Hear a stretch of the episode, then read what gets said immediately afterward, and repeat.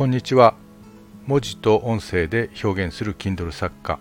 経営コンサルタントの藤野谷慎之介です。経営のヒント思いつき配信第11回目の配信を開始します。この番組は日々の仕事や生活の中で思いついたことをその都度自由に発信していく番組です。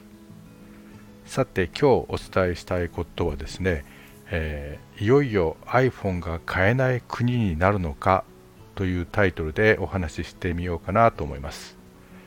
えー、9月の22日なんですかね、えー、iPhone15 がまあ発売されるというようなまあニュースを見ました。まあ、今現在ですね、一体いくらぐらいの販売価格になるのかということをいろいろ予想が出されています。なんかあのネットでドコモさんの予測を見たんですが、えー、iPhone15 の、まあ、普通のやつが、えー、14万2130円からとかですね、えー、15 Pro がですね、えー、19万3330円からとかっていうのを、まあ、ちょっとネットで見ました。まあ、本国でもですね、えー、14と比べて100ドルから150ドルぐらいは値上げをするのではないかと、まあ、場合によっては200ドルぐらいの値上げがあるんじゃないかというようなことを、まあ、アナリストが予想をしているみたいです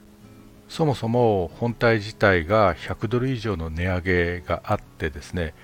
加えて為替相場も、まあ、以前は110円台だったものがですね、えー、今日の朝ですと147円というようなことになっています。まあ、為替相場自体も30%以上、まあ、変化している、うん、すなわち円の価値が下がっているということになるわけです。まあ、日本人にとっては他の多くの国と同じように iPhone は高値の花ということにだんだんなってくるのかなという感じでですね、えー、今朝ちょっと寂しい、まあ、思いをしたなという感じで、えー、ございます。まあ、iPhone のシェアですね、えー、日本におけるシェアはどれくらいあるのかということで、えー、2022年の、まあ、6月の、まあ、ある海外のコンサル機関ですかね、そこの調査で見ると、日本はですね、iOS、すなわち iPhone が64.8%で、Android が35.1%ということで、iOS 関係が圧倒的に多いと。いう状況です。しかし世界においてはですねグローバルで見るとこれが全く逆でして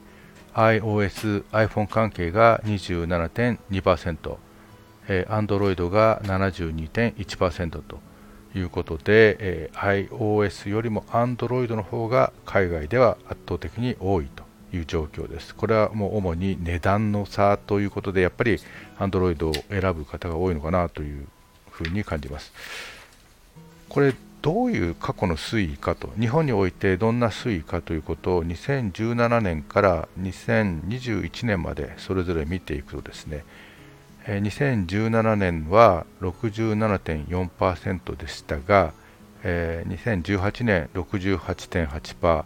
19年69.3%、20年63.5%、